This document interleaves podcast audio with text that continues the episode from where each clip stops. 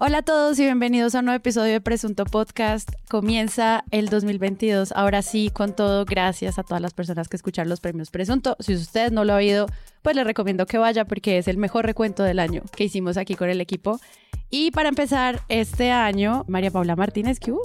Hola, feliz de estar en el estudio otra vez y vernos las caras de verdad, verdad, fuera de esa caja, de esa pantalla. Excelente, sí, bienvenida. Por fin. whisky. Es la primera vez que nos vemos hace como dos años para grabar todos, ¿no?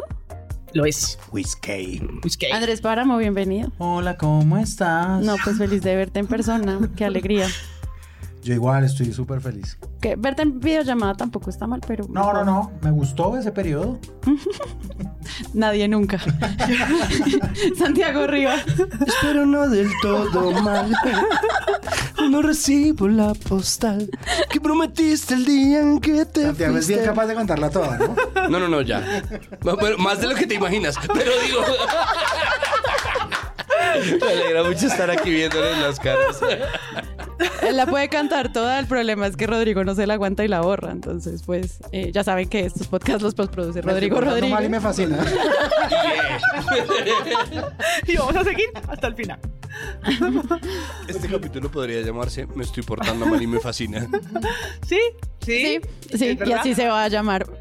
Bueno, ya saben, yo siempre los invito a que vayan a nuestra página porque no solamente pueden encontrar los capítulos cuando dicen como, no, pero es que en mi plataforma no ha salido, porque no está en la página web, está perfecto, puntual. Vayan allá. Y también pueden unirse a nuestro servidor de Discord, donde hay más de 600 personas hablando de medios de comunicación en diferentes temas, género, medio ambiente y ahorita obviamente elecciones.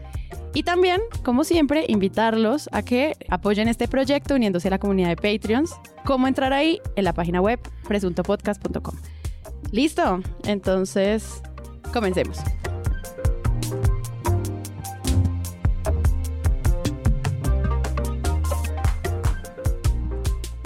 Este episodio es sobre gente que se porta mal y le fascina.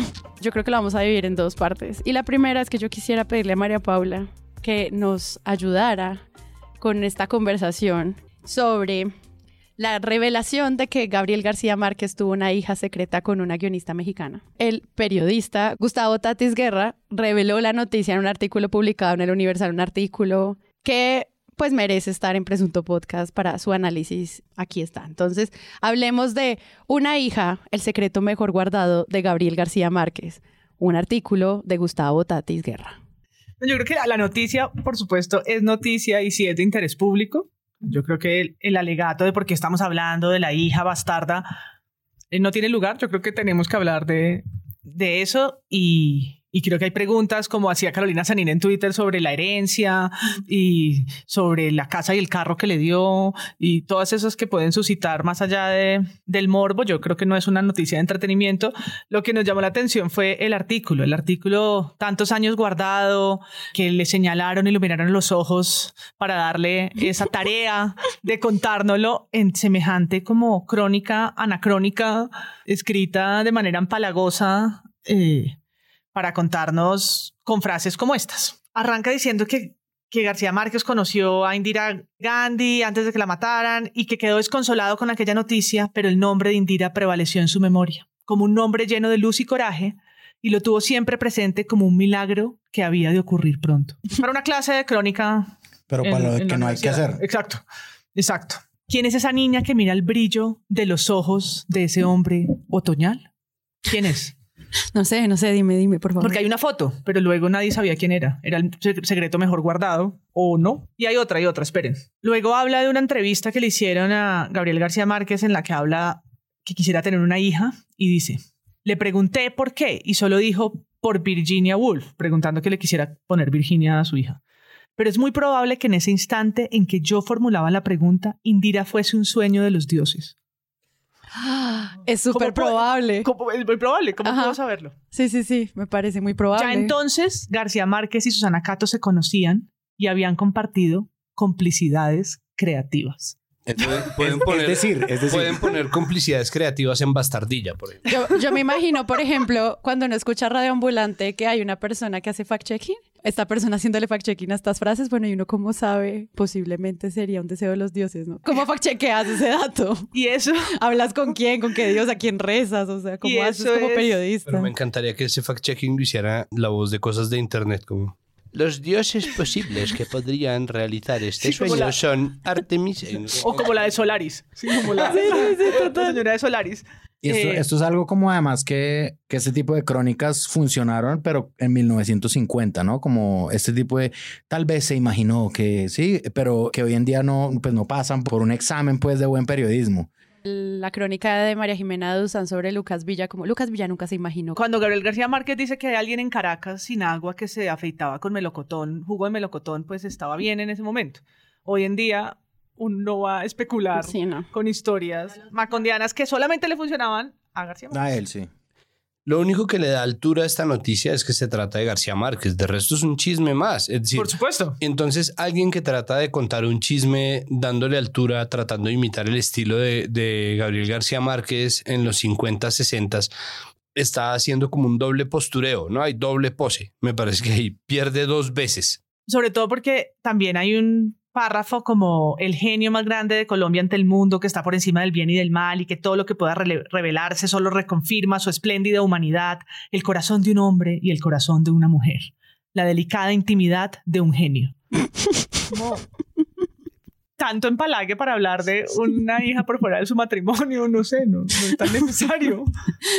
Es que la noticia se acaba en el titular. El secreto cayó sobre mis hombros, mientras los dos biógrafos se preguntaban quién le iba a contar, y los dedos me señalaron con discreción. Y, y aquí llega una cosa que O a mí me chismea a sorprende. discreción. Pero a mí me sorprende, digamos, como de, de todo esto es como, como la calidad, el hecho de que García Márquez sí era el gran colombiano, ¿no? Como el, el ídolo de los colombianos. Pero al mismo tiempo se convirtió también en esta especie de patriarca en el que mm, no cabía la posibilidad de hacer una biografía con este hecho que sí era conocido por las personas que estaban investigando sobre él, ¿no? A mí, a mí me queda como un eso, como un, como un, bueno, ¿y, y qué, ¿y qué más no se sabía, no? O sea, por respeto, ¿qué más no hicieron? Pues son biografías que son muy estudiadas y son muy, como, este es el modelo que puede ser una biografía, ¿no? Y resulta esto, ¿no? por protección, por no sé qué, por respeto a la familia, es como... ¿Qué más eh, no sí, contaste? exacto, sí, claro. como, y por, res- por respeto o cómo es la cosa, ¿no? Como... ¿Cuál fue el acuerdo ahí del carro y la casa? La Si tu artículo periodista empieza con le hizo el milagro, no escribas esa nota. Está muy interesante este documento, como dijeron ustedes, para tomarlo de las clases de crónica y decírselo a los estudiantes. Eh, mira, no, Pero la verdad, vamos a hablar de otra pareja, otra pareja que hizo otro milagro. hablemos. Otros Otros milagros. Señala- milagros de la los milagros de Dios- los dioses de la contratación. Lo señaló con el dedo. Lo señaló, se miraron a los ojos y dijeron, Pues ¿cómo cuando, podemos guardar ese cuando Vamos, uno se secreto? vamos a gana- ganar parejo. Cuando uno se gana esa cantidad de plata, yo sí pensaría, Dios, Dios me señaló. Hay una cosa Dios. me has mirado a los ojos, sonriendo. Me has dado un contrato. Exacto. Me diste un esfero. en verdad, este es un musical de presunto, como se hace. Exacto. Es que no sabemos qué hacer Estamos en personas, muy bello. Este episodio me gusta para empezar el año porque Presunto Podcast pues es muy mamón y crítico, insoportable. Y ahorita lo que nos está como convocando es una lluvia de periodismo interesante para arrancar el año. Y desde los medios que muchas veces criticamos y desde todas partes. Entonces, iniciamos esta segunda parte de este episodio. Gracias, Gabriel García Márquez, por el inicio. Mencionando lo grandioso que es cuando el periodismo se hace bien, porque demuestra las cosas del poder que nosotros mencionamos en cada episodio, como por favor háganlo, porque evidentemente no se está haciendo bien el poder en este país. Entonces, cuando lo hacen es grandioso. Entonces, vamos a hablar de la investigación que en primicia revela Sebastián Nora en Blue Radio. Él hizo una investigación donde, como dice Camila Zuluaga, un matrimonio en Casa de Nariño logra contratos de más de 1.200 millones de pesos. Hablemos de, lo que vimos nosotros en los medios de la investigación de Andrés Mallorquín y su esposa Karen Bakiro. Entonces, y esto pues cómo se empieza a revelar que no solamente es como un escándalo de corrupción, sino como siempre cómo se cuenta la corrupción, ¿no? Como cuando se revela los medios porque se unen a todo esto. Empecemos viendo cómo fue esta, la, la primera revelación que él hace y también como esa impresión que nos da de Blue Radio eh, contando estas historias, ¿no? Porque muchas veces creemos que está como tan cerca del poder actual que pues deja unas preguntas de nuevo interesantes sobre cómo cubrir la corrupción y sobre todo, pues obviamente este gobierno que le ha lavado la cara tantas y tantas veces. misma es fundadora y representante legal. Entonces, ¿qué ocurre? Tenemos a esta persona, Karen Baquiro, esposa de Andrés Mauricio Mallorquín, que su única experiencia laboral era, como le digo, año y medio en el Banco de Bogotá. Y tres meses después de que el asesor eh, la mano derecha de María Paula Correa llega a presidencia, pues eh, la señora Baquiro se gana su primer contrato. Es un contrato con el DPS por 88 millones de pesos y desde ese momento hasta el día de hoy han transcurrido, Camila, eh, desde el último contrato que la señora Vaquiro tiene, han transcurrido 18 meses. Encontramos acá con el equipo de producción 24 contratos en total, eh, todos de licitación directa, de apoyo a la gestión. Digamos que dos de ellos es por régimen especial de contratación, pero eh, esencialmente es eso, es contratos de prestación de servicios, licitación directa, apoyo a la gestión y todos los contratos suman 1.245 millones de pesos. Entonces los, oyentes se preguntarán, eh, bueno, ¿esto qué tiene de malo, de sospechoso? Pues acá hay varios cuestionamientos, hay varias cosas. Lo primero, Camila, es que, como acabo de decir el señor Mallorquín, pues su tarea esencial es ser asesor político, hablar con los congresistas, estar muy metido en los pasillos del Congreso. Y los contratos de la señora Vaquiro, de su esposa, muchísimos de ellos, dirían la mayoría, los objetos de su contrato es asesoría legislativa de los contratos y de las leyes que le interesan a las entidades. Estamos hablando de más de 16 entidades del Estado. Ahorita se las puedo decir todas, pero está el ICETEX, el Ministerio de Cultura, el Ministerio del Deporte, está la Alcaldía de Bogotá, está la Gobernación de Cundinamarca, está el DPS, está el DAPRE. Entonces acá, Camila, hay un claro conflicto de interés, lo primero que yo quiero remarcar, entre la señora Vaquiro tiene que eh, mirar el proceso legislativo, los proyectos de ley que le interesan a estas entidades por las cuales... A ver, esta investigación que salió de muchas formas, eso también es algo demasiado hermoso, y es que mm, las investigaciones ahora no tienen un solo formato, hay 16 minutos de audio que resumen la aparición en radio, que sería como la exclusiva tratándose de Blue Radio. Sebastián Nora cuenta cómo encontró y qué encontró. Me parece además que es, está muy bien hecho en la medida en que es muy poco tiempo para un trabajo riguroso. Y riguroso cuando uno habla del SECOP no quiere decir que uno tenga que pasar horas y horas escarbando en unos folders AZ gigantescos y en, en, pilas de archivos, simplemente sabiendo hacer las búsquedas correctas. Nora se encontró, o sea, yo no estoy diciendo que no haya durado un buen tiempo, pero Nora se encontró y pudo contar en 16 minutos todo lo que había encontrado en 24 contratos que sumaban 1.200 millones de pesos. Y ahí está todo. O sea, la verdad es que la mayoría de la información está ahí. El estado civil que, que alega tener la persona que contrata, eh, las personas que ponen su declaración de bienes y rentas. Es decir, todo de verdad está muy a la mano, pero Nora hace una investigación rigurosa, se busca los contratos, cuenta el cuento bien echado y después eso se vuelve un hilo de Twitter, se vuelve también un texto en Internet.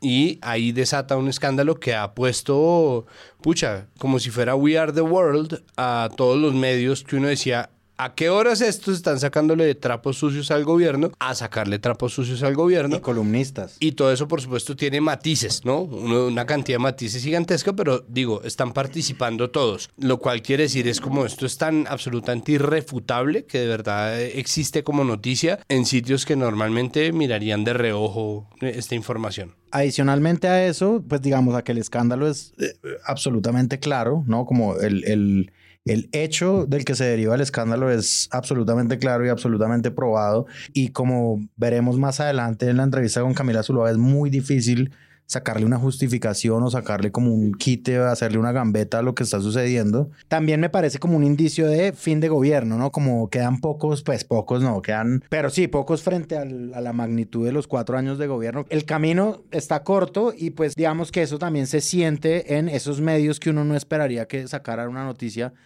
de esa forma contra el gobierno es porque, pues sí, lo que dijo alguna vez Cecilia Orozco en una columna, abandonan el barco, ¿no? Como así estará ya el barco que lo están abandonando rápidamente y pues claramente están pensando en lo que viene, ¿no? Es, es un poco un ejercicio de la política que se repliega en el periodismo. Hay unos medios de los que uno no se sorprende que saquen esto, ¿no? Y hay otros de los que uno sí se sorprende, pero uno dice, es la recta final del gobierno, de un gobierno absolutamente incompetente, de verdad que se le ha entrado el agua por todas partes, es hora de partir. Simplemente es, ahí cargan, y esto es una distinción que hemos hecho muy a menudo en este podcast, cargan con la diferenciación necesarísima entre los medios y los periodistas. ¿no? Y los medios muchas veces terminan comiéndose a los periodistas y, y, hablando por ellos. En este caso no, en este caso es un hallazgo que está ahí, eso está muy bien y quisiéramos simplemente dejar la nota dicha de esto debería pasar más a menudo, ¿no? Ojalá pasara más a menudo en Blue y en todos los medios. Ojalá pasaran los tres primeros años de gobierno. Exacto, ojalá. no, pero ya hemos dicho que es como es el momento de ya que fue putas, entonces o se bajan del barco o también hay que aprovechar todo lo que se pueda porque ya nos va a tocar bajarnos a todos del barco. Y también en un momento electoral esas contrataciones pueden pasar un poquito de agache porque hay dos agendas, ¿no? Estamos viendo si le van a hacer quitar las vallas a la señora de Audinen o no, ¿no? Y todo eso empieza a ocupar los espacios y también es pasa más de agache lo que en SECOP terminan de ejecutar proyectos, ¿no? También el final del gobierno es cumplir, cumplir con metas, ¿no? La rendición de cuentas que a veces se hace a las patadas y yo creo que en un gobierno tan opaco, pues este, este tipo de noticias lo ponen aún más en evidencia, ¿no? lo que algunos llamaban, no sé si lo vi en Twitter solamente o en algún medio, el carrusel de la contratación del Palacio de Nariño. Ok, yo creo que... O casos mallorquín también. Casos, casos mallorquín, porque ahora vamos a, a tener otro sustantivo verbo mallorquinar o alguna, así, alguna cosa así va a salir dentro de poco. ¿Pero qué es, mayor, qué es mejor, mallorquinar o vaquironear? Es que o... vaquironear está complicado. O, o vaquirear. Vaquirear. ah, vaquirear está chévere. Eso puede funcionar. Pero vaquirear, ¿qué sería? Como ser tan berraco que uno puede sacarse 24 contratos de un... O responderle a 24 entidades como... Uy, marica, estoy vaquireándole a 36 jefes. Como... como no, Al marica. mismo tiempo. Exacto. No, eh, o sea, como... No, es que solo pensar en esos informes me da un sueño. No, pues es que todo el mes tendría que empezar... Ajá. El primero del mes Sí. hacer el, el informe 1 y el 31 del mes hacer el informe 24. Y ese- esa es una de las fuentes de indignación de la gente. Es como, "Jue puta, y todo lo que hace uno, de verdad, pateándose esos informes y pateándose los documentos para supuestamente combatir la corrupción. Y estos dos salen con mil millones de pesos de una. 1200 y, Y lo más pico. 50 y no sé Y lo más cuántos, sí. indignante no es que, para mí, no es que ellos salgan con esos contratos. Al final, eh, claro, se les, abrirán, se les abrirán sus procesos, ya lo están, sino que se vuelvan como las manzanas podridas del ejército un problema individual, Claro. ¿no? Cuando no lo son. Es decir, esos 24 contratos tienen la veeduría de, no sé si son 24 entidades distintas, pero digamos que sean 15 o, o 20 tienen cuántos secretarios generales y áreas administrativas de equipos completos que se supone revisan el sistema de un SECOP que está digitalizado para que no cruce información, o sea que es un absurdo, entonces da lo mismo tenerla en carpetas AZ en papel y que nadie, ni siquiera el papel de conflicto de intereses se le cruce. O sea, ni siquiera el de matrimonio, el de usted tiene un conflicto de intereses con alguien en la entidad, ni siquiera ese fact-checking que es tan sencillo haya sucedido en cuántos meses. Sí. Y que la respuesta sea a los Amper, sucedió a mis espaldas, ni idea. No, sucedió lo todos, a, Y a mis los espaldas. todos, porque Santos dijo lo mismo, ¿no? Sí, Sucedió también. a mis espaldas y es como no puede ser que sigamos con el elefante en el cuarto, todo el mundo saltado en la buena fe cuando sabemos que el proceso y los procesos tienen muchas cabezas. Eso no es tan sencillo salir contratado. Todas son contrataciones directas que se supone que no son las que se hace el Estado porque en su política, uno de austeridad y dos de competencia, todo hay que ponerlo en concursos y hay que llenar 55 papeles y los devuelven y se, hay una enmienda y se publica, se ponen públicas esas propuestas, todo eso, que lo hemos sufrido con CIGEP, SECOP 1, SECOP 2, que hay chistes malos hasta de Anonymous cuando hackeó que llegó a SECOP y, y hasta ahí fue. Y no pudo más. Y no pudo más. Entonces no puede ser que esto, no puede ser que, que se le, que se le valga. Y ahí pues Camila fue muy buena en la entrevista, que él diga, no, pues ¿cómo así? Yo, no yo desconozco la ley. Y, y los otros 25 tarados, entonces, también, o más, porque son más personas las que firman de esos 25 contratos y revisan, y no, eso tiene un montón de procesos. Hay un tema ahí, es como todas las noticias que explotó este tema, porque todos los medios se unieron, o sea, desde los digitales hasta los tradicionales hicieron análisis al respecto, pues porque sí da mucha rabia. Y yo también creo que la indignación mueve a los periodistas. Sí había mucho de eso, como, bueno, ¿dónde están los contratos? ¿Quién responde y quién han dicho y quién aprobó estos contratos? O sea, yo sí siento que nosotros revisando como todos estos medios nos dimos cuenta como de esa necesidad que pide María Paula de quienes estaban detrás de ser negligentes o de aceptar el comentario y la llamada de WhatsApp de esta persona, ¿no? Como que eso sí está pasando, no sé si lo van a destapar, pero al menos las preguntas en todas estas revisiones sí ocurren. Normalmente las noticias se desprenden de problemas sistémicos, Total. pero se cuentan en casos individuales. Cuando hay un problema horrible como los asesinatos mostrados erróneamente como bajas en combate, que se convierten en procesos grupales o en una actividad repetitiva o en casos repetidos, cuando se vuelve común, eso asciende a ser un caso sistémico. La corrupción es sistémica, ¿no? La corrupción es un problema del sistema. El diseño del sistema, el diseño de los mecanismos de asesoría legislativa, el mecanismo de contratación por las muchísimas agencias, subagencias, ministerios, viceministerios, secretarías municipales y distritales que hay y que hacen parte del Estado como una especie de tentaculitos absolutamente fractales en los cuales se reparte finalmente lo que se conoce como mermelada, la manera mediante la cual una persona podría llegar a conseguir y a cooptar muchos de esos contratos solamente pueden darse cuando existe un sistema completo que está diseñado para acoger ese tipo de actitudes. Entonces es importante tener en cuenta que cada vez que nosotros vemos eso, cada vez que nosotros hablamos de la movilidad, cada vez que nosotros hablamos, es como si nosotros fuéramos a hablar del problema de movilidad en Bogotá y tuviéramos las placas de cinco buses, ¿no? Estos son los cinco putas que están haciendo trancón. Es como, no, papito, el trancón somos todos, ¿no? El trancón es todo el mundo, incluyendo el carril de las bicicletas, porque son decisiones que se toman y que perjudican a unos y benefician a otros, punto, ¿no? Así se hace la movilidad, la corrupción es un problema sistémico y no podría o no debería entenderse como una cosa de casos aislados. Y sobre todo la corrupción, definitivamente no. Y esto además contándoselo a un país que tiene que vivir tan de la mano o tan al lado de la corrupción, queda por hecho que cada persona que se lanza a la política, porque esto es, cada persona que medio aspira a un puesto en el legislativo, en el ejecutivo, es inmediatamente y por defecto corrupta.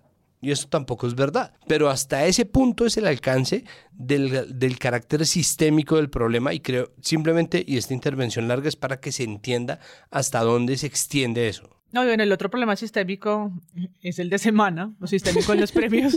No, pero que encontrábamos sí como diferente uno de nosotros, ¿no? Que mientras los otros medios estaban hablando de un carrusel que se entiende le compete a muchas personas y la cantidad de entidades como el Archivo General de la Nación, el ICETEX, los Ministerios de Justicia y el Ministerio de Cultura, la Aeronáutica Civil y las preguntas que esas entidades también tienen que responder.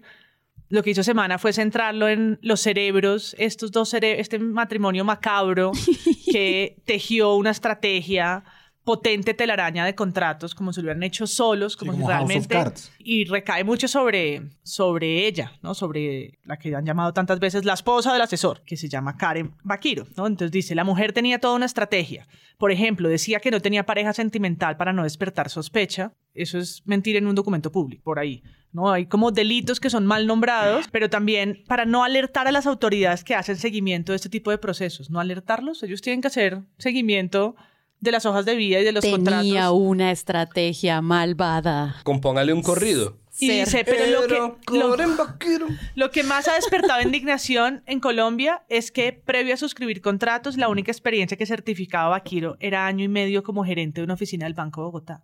Son los documentos más básicos que uno tiene que entregar para una contratación pública, sus certificados de laborales. Entonces, ¿a quién no le van a preguntar a ninguna de estas? ¿Por qué aceptaste esto? Porque un contrato de Sí. ciento y pico millones, ¿cuál era el requisito para ese contrato? Ninguno, aparentemente, ¿no? Ser mayor de edad, cuando sabemos que ningún contrato Y es así. soltero. y soltero. Es como dar por sentado que, solam- que ellos se contrataban como mágicamente y que nadie leía esto. No, y como no hacerle preguntas al sistema de contratación. Ajá, es como si no existiera el sistema. Y el sistema Ni hay que hacer. personas ahí, Ni personas como- ahí, ¿no? Hay que hacerle preguntas. No solamente, y está muy bien, y hoy aquí vamos a escuchar mucho a Blue porque, y a Caracol Radio porque hicieron muy buenas entrevistas que yo sí creo que son individuales, Ujú. no para escuchar el chorro de babas de disculpas, de yo No, le pido perdón al du, a Duque y a los colombianos, mis- mis- ofrezco disculpas, no necesitamos disculpas, estamos hablando de delitos. Ofrezco, ofrezco perdón. Ofrezco perdón, no, no ofrezcan. No. es, es- es la movida Timo Claudia. No, no te la Ofrezco recibo. perdón. Como que, mira, no te lo recibo. se pide, pero además no es, no es que salgas alegando Ajá. La defensa diciendo que es que yo soy tan capaz. A mí, casi que porque yo quería hacerlo sola, no dije que estaba casada para que no me dijeran incapaz, que es como que esa excusa, que esa excusa, ¿no? Es- Esa esa- excusa que salió en la entrevista con que es esa excusa. No, ahorita le hacemos Entonces yo, un yo no quería, o sea, no, casi le, le faltó decir que por feminista, no, porque yo no voy a denunciar a mi esposo. son muy evidentes y que ustedes cometieron. Y yo quiero justamente preguntarle por eso a la señora Vaquiro. Eh, ¿Usted sabía, eh, señora Karen Vaquiro, que eh, usted no podía contratar con el gobierno siendo su esposo asesor del gobierno para los mismos temas para lo cual usted iba a ser contratada? Y creo que sí lo sabía, porque usted eh, niega su matrimonio, niega su esposo a la hora de la contratación. Al menos eso dijo la, la, la superministra, eh, la doctora María Paula Correa, que ella no tenía ni idea de que ustedes eran pareja. Desafortunadamente, aquí sí yo pequé por inocencia, por, pequé por desconocimiento de las leyes contractuales, específicamente que rigen al sector público. Yo no tenía la menor idea que al trabajar en el mismo lugar donde mi esposo pues estaba vinculado, yo estaba inhabilitada. O sea, yo considero de verdad que, que, que tengo un perfil para poder salir adelante y que tengo una proyección muy grande. Entonces, si yo hubiese sido consciente de que estaba en una inhabilidad, ¿ustedes creen que un ser racional, conociendo y siendo consciente, va a, a trabajar en un lugar en donde no está? Si por alguna razón yo escribí que no, que no tenía un estado de sociedad de conyugal vigente, pues fue simplemente por no utilizar el nombre de Andrés. Por siempre querer mostrar mi independencia, para que la gente no dijera, ah, ella es esposa de Mallorquín, ah, por eso es que ella está acá. Claro, es que está bien palanqueada. En efecto, yo lo, si lo llegué a hacer, porque la verdad, desafortunadamente no lo tengo tan claro, Pero, pero señora no con mucho respeto, nos acaba de decir su esposo que ustedes terminó una maestría en una de las mejores universidades de Colombia, no sé cuál sería, que está a puertas de terminar su doctorado, pero además que tiene una gran experiencia antes de que él entrara a la presidencia de la República, usted contratando con el sector público. Me disculpa, pero cualquier persona que tenga medio contrato con el sector público sabe de las inhabilidades. Entonces, eso de que usted no sabía, entonces usted no era una buena funcionaria. Porque si usted tiene maestría, terminando doctorado, Ahora, estamos hablando de contratación, estamos hablando de los intereses, se sabe como contratista y como funcionario público de ese tipo de conflictos. Eso no es de, ah, no, es que yo quería que me vieran berraca a mí, a mí sola, no a la sombra de mi esposo. Faltó decir, yo culpo al señor Spencer Johnson, autor de ¿Quién se ha llevado mi queso? Libro que me inspiró para decir, nunca más. El pobre es pobre porque quiere y yo, de todas las cosas que quiero, no, quiero ser pobre. Y por lo tanto, ¿no? Me lo leo en diagonal y me busco mis contratos. Porque berrionda sí.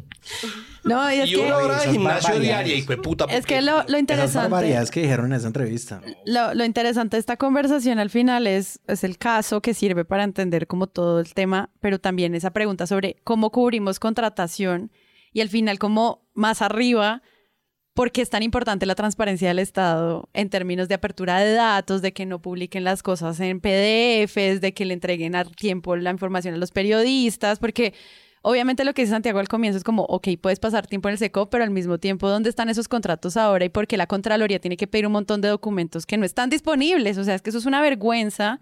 Y cuando uno empieza a darse cuenta que a partir de un caso puede entender cómo las democracias están cerradas por culpa de que no son transparentes, pues ahí hay una ganancia del periodismo muy, a mí me parece muy chévere. Yo solo espero que Cuestión Pública, si nos están oyendo, hola amigos, ya hayan radicado esos derechos de petición en estas entidades para que nos cuenten, por ejemplo, la gerente de la oficina del Banco de Bogotá, cómo puede tener un contrato con la Consejería Presidencial para Personas con Discapacidad. Que nos cuente el objeto de ese contrato, por ejemplo. O Por el del. Ministerio de Cultura, que personalmente me suscita mucho interés. ¿Tú la habrías contratado, María Paula, cuando trabajaste en el ministerio? Pues no, no tendría cómo no. No cumple con el perfil, no cumple con el perfil de casi ninguno de los contratos que tocó concursar, devolver, enmendar, volver a revisar, pasar por manos y manos y manos y manos y manos y nunca o siempre se volvieron contrataciones. Yo creo que no conocí contrataciones directas. Sí. Todo era el concurso del concurso. A ver, para tener un buen contrato, un contrato laboral en el distrito o en el estado, hay que crear una ley que crea un puesto y para crear ese puesto tiene que hablarse de idoneidad y hacer todo tipo de estudios y además convocatoria abierta. Y es como, no me jodas que haces o participas en 24 convocatorias y te ganas 24 convocatorias, ¿no? Es que el número es escandaloso. O, como les gusta ahora decir a los periodistas, los hechos son tosudos. No, ahí está. Es decir, como 24, ¿cuántas convocatorias tiene uno que participar? ¿Cuántas, ¿En cuántas tiene uno que estar para ganarse 24 convocatorias? Y si siguió el proceso, esas 24 veces tuvo que estar publicada su hoja de vida, ponerlo allí, ¿no? Y claro, pues... Oferta, eso es un proceso largo. Y eso se supone que tiene que ser, se supone que tiene que ser transparente. hay más, ¿no? Porque es que además, el 14 de enero... El 11 fue la denuncia El 11 fue la denuncia de Karen Báquiro y Mauricio Mallorquín. El 14 apareció en Caracol Radio una investigación que hablaba sobre Germán Quintero, secretario jurídico de Presidencia, y su esposa, la abogada y contratista Claudia Barcela Montealegre. Resulta que esa es otra pareja de esposos que utilizó posición al interior de las oficinas del Estado para hacerse a contratos para la señora esposa llamada Claudia Marcela Montealegre por 653.357.444 pesos. Y ahí está el Fondo Pasivo Social de Ferrocarriles Nacionales, que son, es un fondo pasivo porque son los ferrocarriles. El municipio de Armenia. ¿Uno puede contratar con ellos? No, mire, si tenemos gerente de metro hace rato. La administradora de los recursos financiar del sistema. Presunto Podcast? sí, exacto. Invitamos a Ferrocarriles de Colombia. Este podcast es traído a ustedes gracias a... Y, a la, gerencia del metro de Bogotá. El recurso pasivo de los trenes y los metros que no hay. La administradora de los recursos del Sistema General de Seguridad Social en Salud, ADRES, o sea, es trabajar en movilidad, infraestructura vial, eh, salud. Minsalud, Defensoría del Pueblo, porque, ¿cómo no? Administradora de los recursos del Sistema General de Seguridad Social en Salud, otros, o sea, otros, otro contrato distinto. Municipio de Armenia, otro contrato. Unidad de Gestión Pensional y Parafiscales, UGPP. Ven, es que esto es cantidad de entidadcitas chiquititas. Ministerio de Cultura, además por más de 106 millones de pesos, complicado, y el Fondo Pasivo Social, de otra vez de Ferrocarriles Nacionales. Esos 100 millones de pesos del ministerio, imagínenlo invertido en el ecosistema podcaster nacional. Pero igual, ganaron un montón de plata, pero tan poquita porque les tocaba pagar impuestos, Esa, es una cosa hermosa de la entrevista en Blue que le hicieron a la pareja, ¿no? A Mallorquín y a Báquiro. Que es servir en última, porque acá no, no me he enriquecido. Acá no me he enriquecido. Mire, de los 1.200 millones que ustedes indican que, que me gané, sí, que me gané en este tiempo, quiero comentarles que de esos mil millones, el 19% se va para IVA. Entonces, en esta razón, pues me queda un neto aproximadamente de mil millones. De ese, de ese valor, tengo que pagar una renta aproximadamente del 36% porque teniendo en cuenta pues la tabla de, tarifas y bueno... No, pero pues a todos nos toca pagar impuestos, doctora, eh, doctora Baquio, a todos. o sea, decir, usted y cualquier persona en el país, o sea, 1.200 millones de pesos en contratación es una millonada. Que toque pagar IVA, pues claro, ese es un impuesto. Que toque pagar renta, pues claro, ese es un impuesto, pero no deja de ser una millonada. Cuando a usted le pagan un salario... Ellos nos, salimos beneficiados de esos contratos, es básicamente su explicación, porque hay una retribución, hay una retribución porque ella ganaba esos contratos, pero pagaba seguridad social. Y dice que, pues, que con la seguridad social... Que me tocaba pagar seguridad social. la sociedad colombiana. Le retorno Ay. No, pero es que además es como, Camila, nosotros tenemos un mayordomo solo para limpiar nuestro huevo Fabergé. Nosotros estamos generando empleo. Y parte de ese empleo se va en impuestos y parte de eso se va en aportes de seguridad social. ¿Usted sabe cuánto es la seguridad social? Los aportes de 1.200 millones de pesos. O sea, de, los argumentos más absolutamente ridículos en algún momento dice, la gente tiene derecho a trabajar. es como, sí, precisamente en un país con un 10% de desempleo, no cojas 24 contratos del Estado que con uno vives bien, como no jodas. Gracias a estos destapadas periodísticas, luego salió lo de Quintero, porque uno dice, ¿qué más hay? Así como tú dijiste lo de Gabo, yo sentí que muchos periodistas dijeron, aquí hay más matrimonios malvados. Un poco gente googleando a Mutis. Eh, y eso es genial, porque entonces lo que ustedes decían, ojalá lo hubieran hecho tres años, pero al mismo tiempo no habría salido lo de Quintero si no sale el otro. Y eso hace parte también como de este gran ecosistema de encontrar este carrusel. Porque yo sé que ya han dado como pisticas, pero es que es impresionante y yo quisiera nominar a Camila Zuluaga por ser tan eh, ácida durante todo este episodio. Si nos estás oyendo, eh, increíble. Pero entonces vayamos a la entrevista titulada Andrés Mallorquín y Karen Báquiro hablan del escándalo por presuntas irregularidades en contratación, publicada el 17 de enero, donde Camila Zuluaga y todo el equipo de la mesa pues los entrevista eh, por videollamada. Hablemos porque son una hora, una cuatro hora, minutos. 04 minutos y 29 segundos de una entrevista demasiado buena. ¿Cómo la, vieron? reina del SAS. Yo creo que la entrevista funciona. Habíamos hablado en los premios a quién se les abren los, a quienes le abren micrófonos y a quienes no. Yo creo que en esta oportunidad es muy valioso porque, Pues para eso. pues, exacto, toca entrevistarlos a ellos y escuchar su pobre defensa. No solamente que los periodistas nos cuenten la historia que destaparon en estos documentos, sino realmente encararlos para recibir con indignación la vergüenza de excusas que dan, pero como ellos solitos también eh, Caen, sí. caen, ¿no? Van, se va desbaratando todo. eh, y si ya era indefendible, pues con la entrevista es que no hay lugar a ninguna duda. Pero ni siquiera que sean ellos un par de cerebros macabros que hicieron esto, sino que realmente les importa un... Pero ni cinco lo que pasó y pues simplemente piden perdón, como mencionan en algún momento que esta cosa del buen nombre y la buena imagen, ¿no? Se, se victimizan un poco porque pues están manchándoles la imagen, están en unos procesos disciplinares, ¿no? La, la legítima defensa y de la inocencia hasta que se ha probado lo contrario, pero creo que frente a esto pues Camila y los demás de la mesa son muy claros en decirles, mira, se llaman delitos, Ujú. se llama corrupción, se llama tráfico de influencias y pues también un espectáculo entre ellos dos, quién habla por quién, ¿no? Porque ella defiende su punto de vista, pero el esposo quiere explicar cada 10 minutos lo que ella está diciendo. Entonces, al final no la deja hablar y Camila se lo recuerda y utiliza como cuando el periodista se nota que está escuchando lo que está concentrado en escuchar la Sí, sí, entrevista sí. y utilizar lo que está diciendo para hacerlo caer en cuenta lo incoherente que Sí, exacto. A mí me pareció también como de Camila Zuluaga en esta entrevista actuó como lo que ella ha actuado muchas veces y es como lo que uno de verdad quiere oír, ¿no? Como lo que uno, lo que uno de verdad está pensando mientras está en la ducha diciendo, ah, esto sí fue putas, ¿no? Como, y Camila lo hace, ¿no? Y Camila dice, pero si nos acaban de decir que ya había sido eh, contratista del Estado, todos los contratistas del Estado saben que esto es corrupción.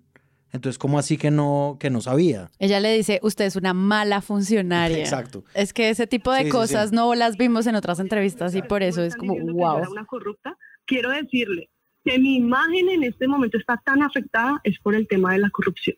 Porque yo efectué contratos ilícitos. Vaquiro, pero- verdad. pero es En que- los términos pero señora- eh, jurídicos. pero no señora Vaquiro, es que es corrupción. Es que- el argumento Es que es corrupción, pero es que perdóneme, Es corrupción. es corrupción, es corrupción, es corrupción hacer tráfico de influencias.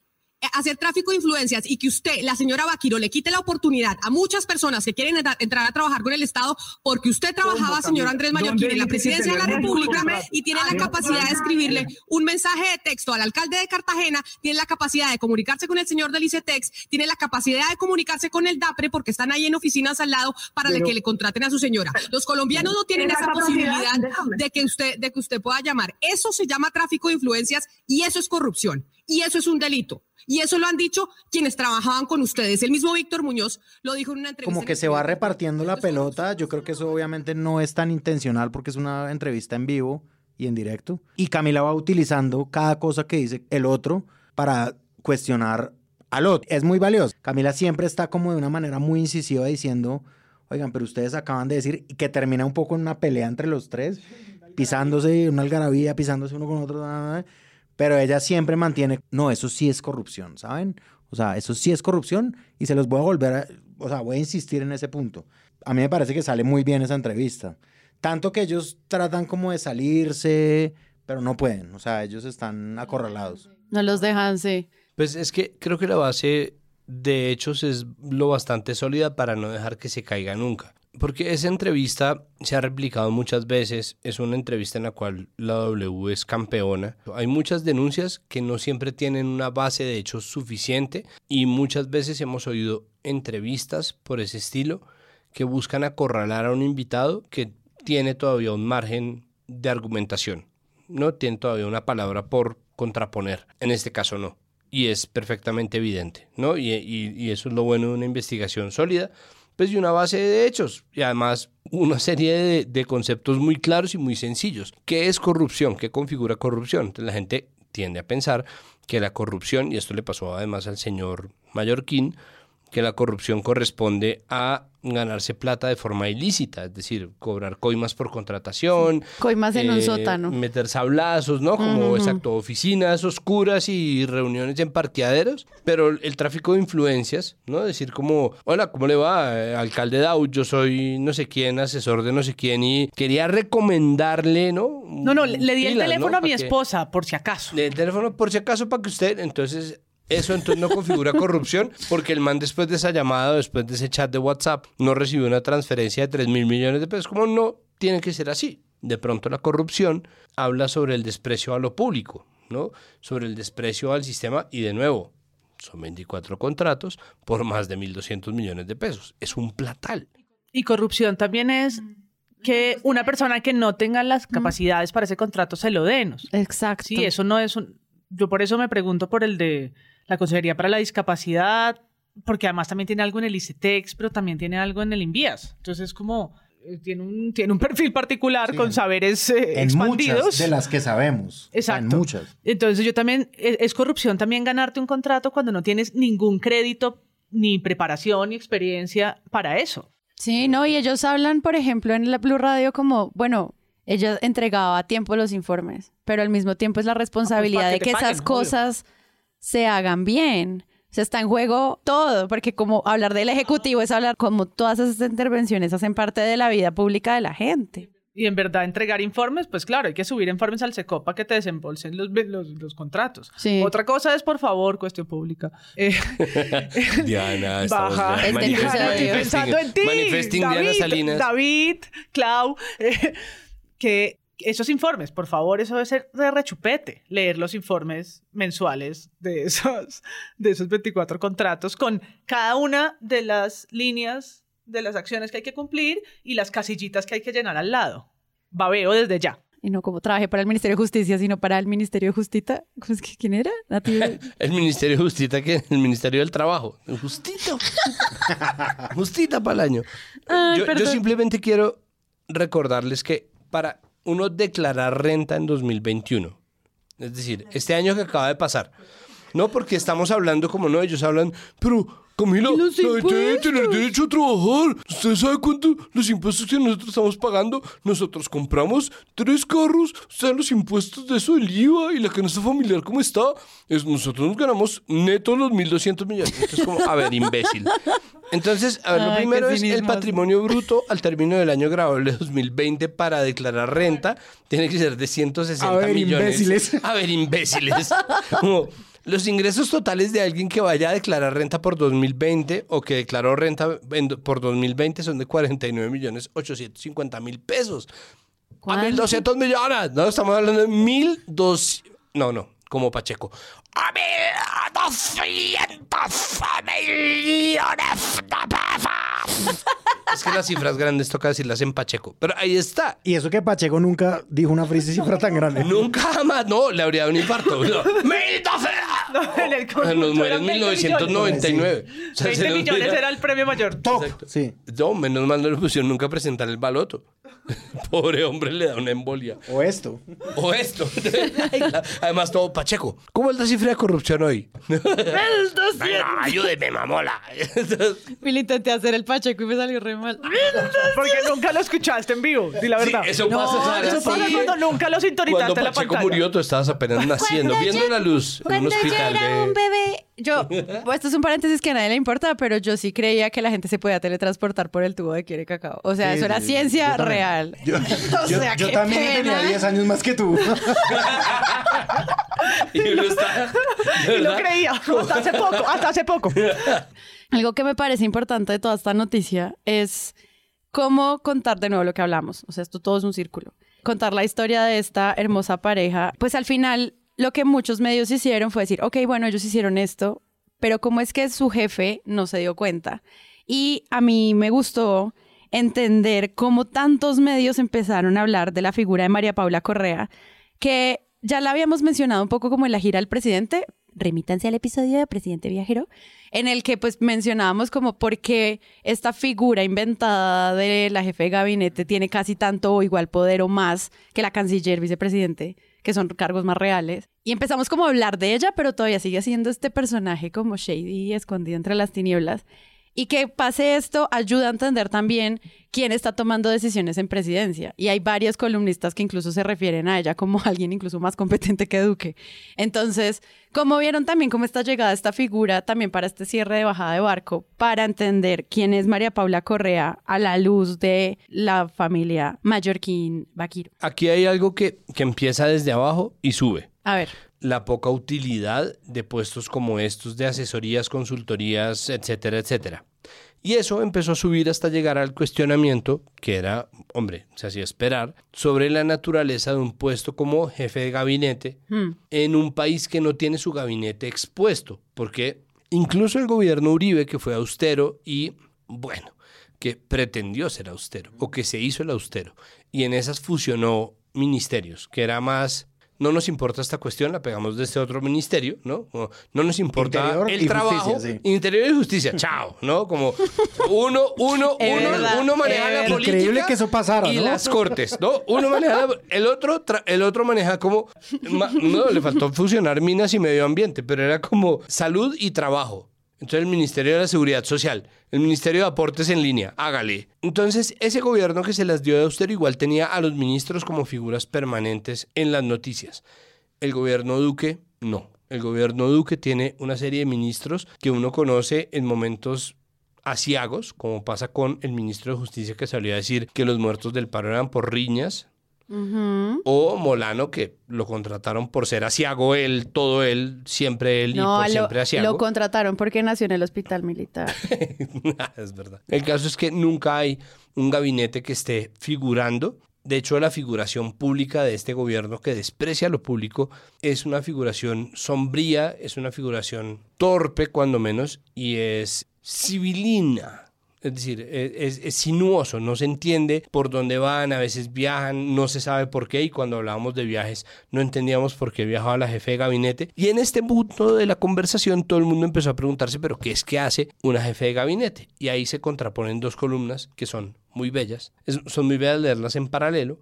Una de ellas, de Ana Bejarano Ricaurte, para los Danieles, titulada La titiritera, que empieza con Existen en todos los gobiernos personas que manejan los hilos del poder por fuera de las cámaras y a salvo del escrutinio de la opinión pública. Es una posición cómoda que reporta enormes beneficios sin ningún control y no es solo una tradición colombiana, toda vez que Rasputines hay desde que se ejerce la política. En el caso de Iván Duque, la conciliere para todas las materias y la manda más en el manejo diario del gobierno es María Paula Correa. Y por el otro lado, María Isabel Rueda, que dice... En casa de herrero se hacen contratos. En Colombia, la contratación se ha convertido. Quiero hacer, Desde subrayar. se ha convertido. 1492. Exacto. Como, ¿Cómo puede ser que San Bartolomé y las casas, Julio? Entonces, en la fuente favorita de corrupción. Las principales críticas a Iván Duque Márquez fueron su juventud, su inexperiencia y su falta de conocimiento, de conocimiento del país. Ojo, ojo, ojo. No obstante haber sido senador tres años. Qué bueno. Antes duró por lo menos 10 en Estados Unidos. Bueno, bueno. Lo obvio entonces era que se rodeara de personas más viejas, más curtidas y más conocedoras de la problemática colombiana. Eso no es obvio, pero igual, bueno, gracias. Hizo todo lo contrario. Escogió a María Paula Correa con su mismo talón de Aquiles, más joven e igualmente desconectada. También había vivido muchos años fuera de Colombia, primero como cónsul en Nueva York, York, y luego trabajando con organizaciones internacionales. Duque se la llevó para su campaña y luego la entronizó en el Palacio de Nariño en calidad de jefe de gabinete. Pero me El gusta que usa el verbo entronizó. Lo entronizó. Ajá. El cargo fue creado con nombre propio, pero en la práctica cumple las clásicas funciones del número 2 de Palacio, ya sea que se llame secretario general o superministro o cualquier otro nombre. Digamos que las, las dos columnas como que se van desarrollando en paralelo, por eso es chévere leerlas así como una Muy después de la interesante, otra. claro. Es muy interesante, sobre todo por la figura de María Isabel Rueda y pues también sobre todo por la figura de Ana Bejarano, hasta que llegan como al momento en el que uno dice, bueno, ¿cuándo se van a separar? Y se separan en un momento clave que es como María Isabel Rueda no ve la culpabilidad de, de Correa en ninguna parte, ¿no? Es como ¿Ella sabía? Por supuesto que no. la, la engañaron la- Por Por supuesto que por no. que y compran el discurso oficial de su comunicado, que es que la engañaron en su buena fe, como engañaron a Samper, como engañaron a Uribe, como, engañaron- como los han engañado a todos. A Santicos también lo engañaron. Y María Paula Correa, a pesar de ese lugar que ha tenido desde el inicio de la presidencia, ha sido po- poco cuestionada. Y cuando lo han hecho, lo han hecho desde el lado de la intimidad, ¿no? Porque De es lo la que Frank Solano amante, llama el placa placa. porque entonces la amante, porque se ganó, no, no, ¿cuál que, que cónsul en Nueva York? Lo que más se ha dicho entre pasillos y en los medios es que es la amante del presidente y que por eso está ahí. Entonces creo que Siempre también no se le ha hecho una investigación más seria al cargo y a lo que ejerce, porque se quedó como en el, en el murmullo del- de la relación o no, de la vida íntima del presidente, y hasta cuando le quedan seis meses o siete de, de- de cargo, entonces, ah, ¿qué es lo que hace? ¿Qué es lo que hace? ¿A quién tiene al cargo? ¿Quiénes son sus asesores? ¿No? Cuando realmente pasó un poco de agache, porque más allá de cuestionarnos si es o no la persona más de confianza y duerme con el presidente o no, pues no fue a más. ¿Y cuál es el poder que tiene y cuál es el poder de su indignación para quejarse de que la asaltaron en su buena fe? Y lo que dice Ana Bejarano al final es como. Usa esa indignación para el bien, ya que tienes tanto poder. Como, Sí, exacto. Es como, y además ahí va lo pertinente del título de la columna de Navejarano, que es la titiritera. Es como, ¿y uno por qué no va a saber lo que está haciendo un títere si uno es el titiritero, no? Como, o sea, una persona con tanto poder que fue un poco lo que se le cuestionó a Uribe en su momento con los falsos positivos, es como, Tú ¿y sabes. tú no sabías de verdad? O sea, para toda la gente que en este momento se está dando cuenta de que Kini y Lalo obedecían a Carlos Donoso, estoy como, ¿qué? Ellos discutieron, pero todo este tiempo era... ¿no eran seres autónomos? No eran seres... ¿Cómo así? Y que sacan un comunicado y como hemos dicho otras veces, disipadas todas las dudas. Yo no sabía. Ah, bueno. Ah, que no, que dijo que no sabía. Y todos, Chévere, sí. ah, listo. No, ninguna duda nos quedó. María Paula no sabía. La jefe de gabinete de, de la presidencia no sabía. Pero sí saben que hay una conspiración Castro-Boric chavista para infiltrar el Transmilenio. Eso sí hay inteligencia para eso, pero no sabían de cosas que pasan en las narices de ellos. Qué cosa linda, ¿no? Pero hay algo que me gusta mucho de esto y es muchos medios empiezan a pegar esta noticia. O sea, no solo son las columnas, sino por fin, después de que esta persona se autoasciende a un cargo inventado. O sea, nos quejamos un resto como de Duque, Duque, Duque y su show, todo lo que sea, pero pues esta persona tiene una cantidad de poder impresionante. Por fin la mencionamos y ahora sí ya es como el momento de pensar, vamos a hacerle control político. Muchos medios empezaron a decir quién es esta persona y ahí es donde uno dice, esto vale la pena, porque una cosa es pensar quién está haciendo como todo el control desde presidencia, desde Iván Duque, y otra cosa es por fin entender al Dick Cheney. Y eso creo que va a ser muy interesante para lo que queda de aquí a agosto con lo que pase con esta señora, que algo que me gusta mucho de la columna de Ana Bejarano es como, ay, pero es que si se va, deja huérfano al gobierno porque ella es la que trabaja. Y uno dice, pero yo no voté por ella. Eh, Y creo que es un debate muy lindo que en términos de narrativa vale la pena como que veamos qué va a pasar. Y sabiendo el poder que tiene esa señora, me parece muy, muy bien que los medios la estén tratando y como poniendo sobre la mesa. De esa manera, es que es como, sí. piden renuncia, dimite, por favor, ¿quién es usted? No sí, sé pues qué. la Es como, transparencia pa, pa, que pa, no pa, pa, llegó, pa, pa. entonces ahora, un poco tarde, pero pues el debate de control se supone, hoy dijeron en Infobae que se lo planeaban Pero, hacer. pero control, debate de control político, eso es casi garantía de que se va a quedar en el puesto. Lo que es muy loco es hasta qué punto de verdad, incluso ahí, afecta la mirada machista de estar subestimando a alguien porque es la amante de alguien más. Sí, no más eso. no nos consta, ya. no hay pruebas de nada, simplemente que se diga que alguien es la amante. ¿Cuántas veces no hubo gente que la subestimó por, ay, sí, sí, hijo de puta hijo de puta que se come ayer esa la María Fernanda? ¿No? Y se- de ahí ya se fue al demonio cualquier cosa, cualquier mirada que se pudiera arrojar sobre la figura de María Paula Carrea y en qué consistía lo suyo. Pero ojo, Que no o sea, ahí lo que dice. María Isabel Rueda, ay, absolutamente es cierto, Polito. Y es, no importa si se llama superministro, porque eso era lo que hacía Néstor Humberto, que era, que era un avatar de Vargas Lleras, por supuesto. ¿no? Y eso era lo que hacía otro poco de señores ahí, unos Grimes que no tenían, ¿no? Unos No, Frank y- Grimes, unos... Y Molano también fue como superministro Sí. al lado de Correa. Sí, jefe y subjefe, o jefe y prejefe, o Lo que sea. el ministro de defensa para la jefatura de gabinete, lo que fuera, sí, todos esos subcargos que están hechos para alinear, que son como unos asistentes de agenda y acta, que a quien le sirvan le servirán, pero que adquieren una cantidad de poder gigantesca, muchas veces se los subestima por tratarse de una cercanía muy gregaria con el poder. Invitar simplemente a que miren quiénes son los ministros de Duque. Y ahí ese es el rango de matices que hay. Con los que uno tiene, lo único que uno puede aspirar es que sean honestos, pero esos ya ocupan mucho tiempo como para que uno esté viendo quién es la jefe de gabinete. ¿Quién va a elegir? ¿Cómo se configura? Y en este momento, cuando empiezan a aparecer estas vainas, es cuando empiezan a desintegrarse.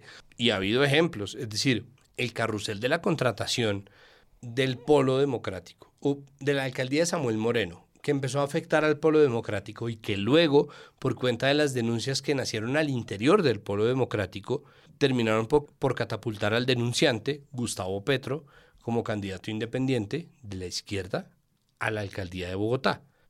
Esos momentos de desintegración son momentos en los cuales hay muchas cosas en juego y valdría la pena leerlas en su totalidad.